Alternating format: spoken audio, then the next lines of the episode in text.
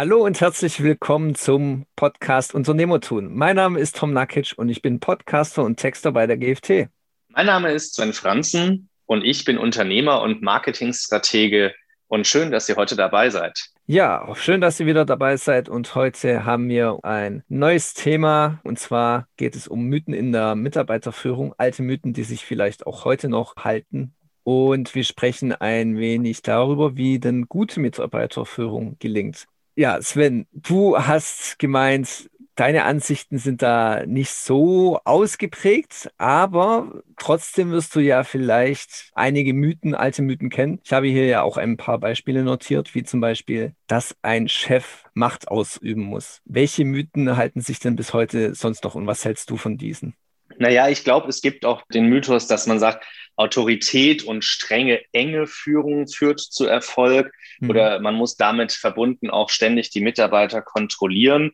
Ich persönlich sehe das gar nicht so. Ich halte das bei mir im Team auch anders. Bei uns ist es so, dass ich relativ wenig kontrolliere, solange alles glatt läuft. Heißt also, wenn ich eine Aufgabe gebe, kann dasjenige Teammitglied das ganz automatisch oder das ganz auf die eigene Art und Weise ausarbeiten, wie es sozusagen gut für die Aufgabe, das Projekt und für den Mitarbeiter selbst ist. Und wichtig ist bei uns eigentlich immer nur, dass das Ergebnis, die Qualität und die Zeiteinhaltung, also die Deadline stimmt. Und solange das stimmt, habe ich eigentlich damit gar kein Problem und kontrolliere da auch nicht ständig nach. Ich bin ein großer Freund davon, dass man nach dem Schulterblick-Prinzip arbeitet. Das heißt, dass wenn man so eine Aufgabe hat und der Mitarbeiter ist vielleicht so ein bisschen unsicher, weil das etwas Neues ist mit einer neuen Ausprägung oder weil man auch sagt, das hat in gewisser Form was, wo man vielleicht doch auch so ein bisschen drauf schauen sollte, wie der Kunde das Ganze wünscht und ich kenne den Kunden vielleicht ein bisschen besser oder schon länger als der Mitarbeiter, dann macht es Sinn, dass der Mitarbeiter mit der Aufgabenbearbeitung beginnt und man eine interne Deadline vereinbart, an der sozusagen schon nach relativ kurzer Zeit ein Schulterblick gemacht wird, wo ich einmal so über die Schulter, symbolisch, bildlich gesprochen, des Mitarbeiters schaue und man dann einfach sieht, geht die Aufgabe in die richtige Richtung oder ist das sozusagen völlig der Holzweg, dass man da an der Stelle einfach richtig rangeht. Autorität und dieses enge Führen finde ich persönlich sehr anstrengend, nicht nur als Führungskraft und Inhaber, Geschäftsführer, Unternehmer, sondern ich glaube, das ist auch für die Mitarbeiter sehr einengend und schwierig. Und gerade in meiner Branche so Marketing, Kampagnenideen, strategisches Denken, kreatives Denken, Entwickeln von Marken, wo man ja sehr kreativ sein muss, glaube ich, würde das alles, was unsere Arbeitsgrundlage und damit auch unsere Kompetenz ist, kaputt machen. Das ist jetzt in unserem Bereich so. Ich glaube, das geht aber in ganz, ganz vielen anderen Bereichen.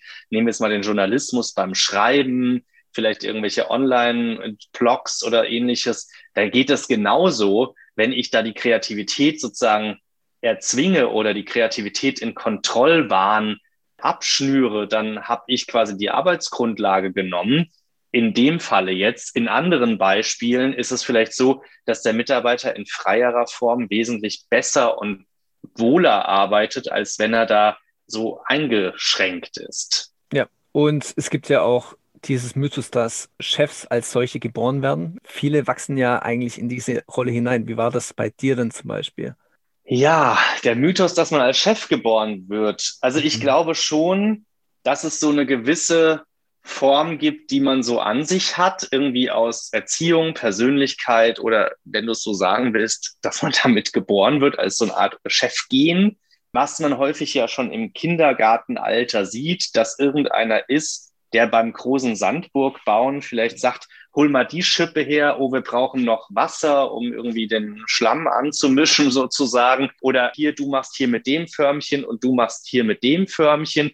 Also das merkt man ja immer, dass Kinder dann auf einmal so eine Art äh, führende Rolle einnehmen ich habe das auch ganz stark bei uns dann in der Schule gesehen. Wir haben dann irgendwann mal ja so einen Club auch gegründet und dann gab es natürlich auch jemand, der den irgendwie geführt hat. Weil habe ich auch immer gesehen, es gab immer so ein paar, die haben halt geführt und es gab einige, die haben sich sehr wohl gefühlt, sich führen zu lassen. Und deswegen glaube ich schon, dass es so eine Art der Rollenverteilung oder persönlichen Neigung und Geeignetheit vielleicht schon seit Kind aufgibt. Das sehe ich schon so ein bisschen.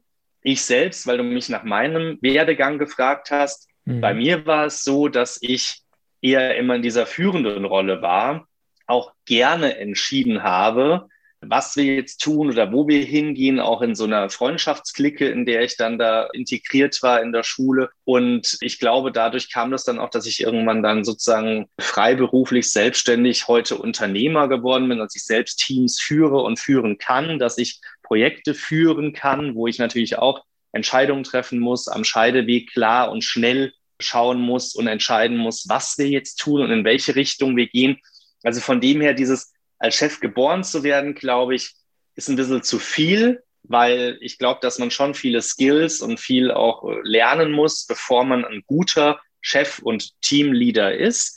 Ich glaube aber, dass man in so einer Art Charaktereigenschaft oder so eine Art äh, Richtung geboren wird oder vielleicht auch erzogen wird, die da entweder ist, ich ordne mich gerne unter und bin in einem Team integriert und lasse mich führen, oder die da eher lautet, ich möchte das Team nach vorne bringen und führen. Ich kann auch Entscheidungen treffen und Verantwortung tragen, weil ich das Selbstbewusstsein habe, weil ich mich damit wohlfühle oder weil ich keine Angst habe, die falsche Entscheidung zu treffen. Ich denke, das ist sehr ausschlaggebend auch von den Wertehaltungen und von den Charaktereigenschaften, die wir aus unserer Kindheit und aus unserer Erfahrung als auch Erziehung mitgegeben bekommen.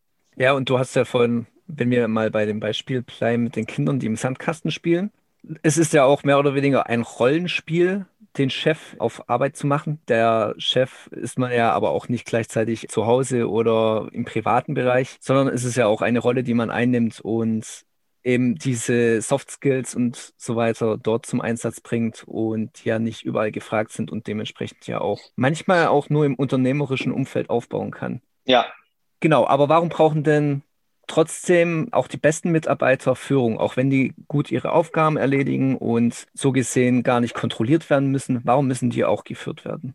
Na, die Frage gebe ich zurück, müssen die geführt werden? Also ich für mich persönlich sehe es so, dass es auch Mitarbeiter und Teammitglieder bei mir gibt, wo ich sage, die brauchen nicht so die direkte Führung oder eine konkrete Führung, sondern es ist dann eher ein, ich sehe das eher als zwischenmenschliches Abstimmen im Dialog in einem Team. Also immer, wenn ich im Team spiele, sei es beim Sport, sei es jetzt in so einem Projekt, was ich gemeinsam als Team umsetze, muss ich in irgendeiner Form eine Kommunikation oder einen Dialog aufbauen unter den Teammitgliedern. Und diese Kommunikation würde ich nicht sofort auch mit Führung gleichstellen. Deswegen würde ich erstmal auch die Gegenfrage stellen, braucht es denn die Führung? Ich würde die Frage so beantworten, dass es die Führung nicht immer braucht, weil es auch Menschen gibt, die gerne jetzt Mitarbeiter sind, die aber das Zeug zum Teamleader, zum Chef oder sogar zum Gründer und Unternehmer haben, nur das momentan vielleicht nicht realisieren wollen oder auch nie realisieren werden. Deswegen glaube ich, musst du nicht jeden und auch nicht die besten Mitarbeiter führen. Was ich glaube, ist, dass aber notwendig ist, eine klare, offene, transparente Kommunikation zu haben, in der ich mich über anstehende Schritte, über Schritte, die ich bearbeite, über Projekte und Status der Projekte austausche. Ich sehe das eher als ein Update, als eine Kommunikation im Team, um das Ganze zu koordinieren. Das ist mit Sicherheit notwendig. Und da wird es vielleicht auch bei den besten Mitarbeitern an der einen oder anderen Stelle ein bisschen Führung brauchen, wenn mal eine Ablenkung, eine Konzentrationsschwäche wegen vielleicht privater Probleme, wegen irgendwelcher anderen Ungereimtheiten mal auftritt zeitweise, dann ist das sicherlich nötig. Aber ansonsten glaube ich, gibt es auch da Mitarbeiter und Beispiele, die keine Führung brauchen. Ja, das steht ja auch dem Mythos entgegen, dass ohne den Chef nichts läuft. Manche handeln ja so in ihrem Unternehmen und lassen ihre Mitarbeiter dadurch auch zu wenig Freiräume. Aber ich habe auch ein gutes Beispiel dazu gelesen, zu diesem Thema, nämlich wenn du eine Fußballmannschaft nimmst, elf Spieler auf dem Platz, wenn die vom Trainer nicht geführt werden und auf den richtigen Positionen spielen lässt, dann leistet das Team auch nicht das Beste, was sie eigentlich leisten könnten. So, dieses Beispiel hatte ich jetzt gerade auch im Kopf, wenn es um die Mitarbeiterführung geht. Was macht denn aus deiner Sicht einen guten Chef sonst noch aus? Also ich glaube, ein guter Chef ist ein Mensch, der rational kognitiv denken kann, um einfach einen kalten Kopf zu behalten, führen zu können und Projekte auch mit Teams managen zu können, aber zugleich auch ein großes Herz hat, also emotional ist und auch nahbar, menschlich und empathisch. Das heißt, er muss sich in den Mitarbeiter und gegenüber hineinversetzen können.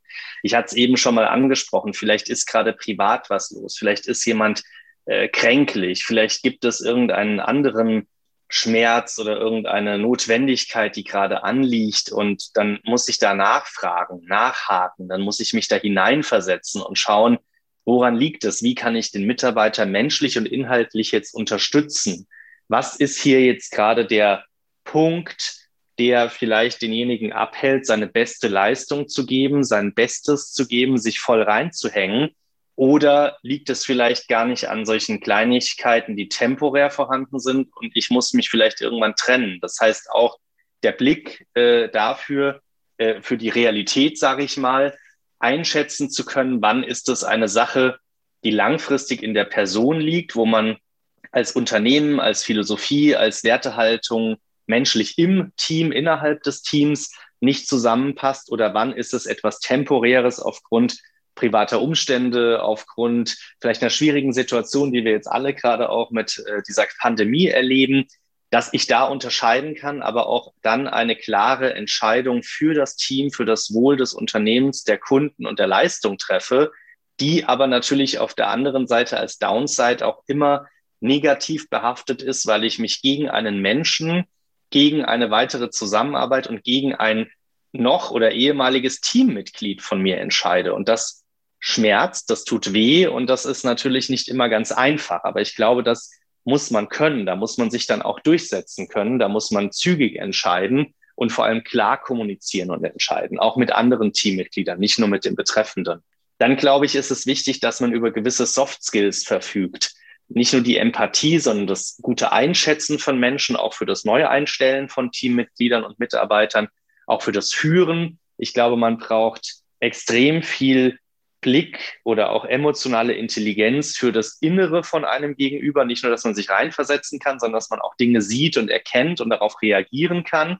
Und ich glaube, es ist auch extrem wichtig, dass man bei all diesen rationalen und diesen Führen und diesen Soft Skills auch immer wieder das Menschliche und den Spaß im Fokus hat, Thema Teambuilding, mal irgendwie einen Ausflug gemeinsam machen, eine Weihnachtsfeier oder Dankesfeier organisieren, vielleicht jemanden mal auszeichnen, wenn es sowas gibt, je nach Unternehmensgröße, vielleicht einen Reisegutschein oder Dankeschön übergeben, um einfach auch Engagement und gute Leistung zu honorieren und gegenüber anderen Teammitgliedern oder dem Mitglied, was es halt eben gerade besonders gut macht, eben auch äh, als outstanding darzustellen und auszuzeichnen. Ich glaube, dafür musst du sehr vielseitig talentiert sein, um einfach all diese menschlich, sozial intelligenten Themen anzugehen, aber auch sehr rational mit dem Hirn kognitiv Entscheidungen treffen zu können und das alles zu managen und gleichzeitig zu jonglieren, ist, glaube ich, dann so die volle Wucht des Führens und was eine gute Führungskraft ausmacht.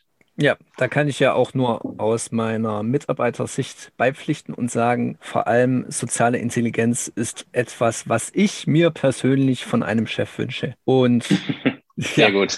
Deswegen wäre das jetzt an sich ein guter Abschluss. Falls du jetzt noch ein letztes Wort hast, hast du natürlich noch mal kurz die Gelegenheit, dich von unseren Zuhörern zu verabschieden. Ja, so eine spannende Diskussion. Was braucht einen guten Chef? Was macht einen guten Chef aus?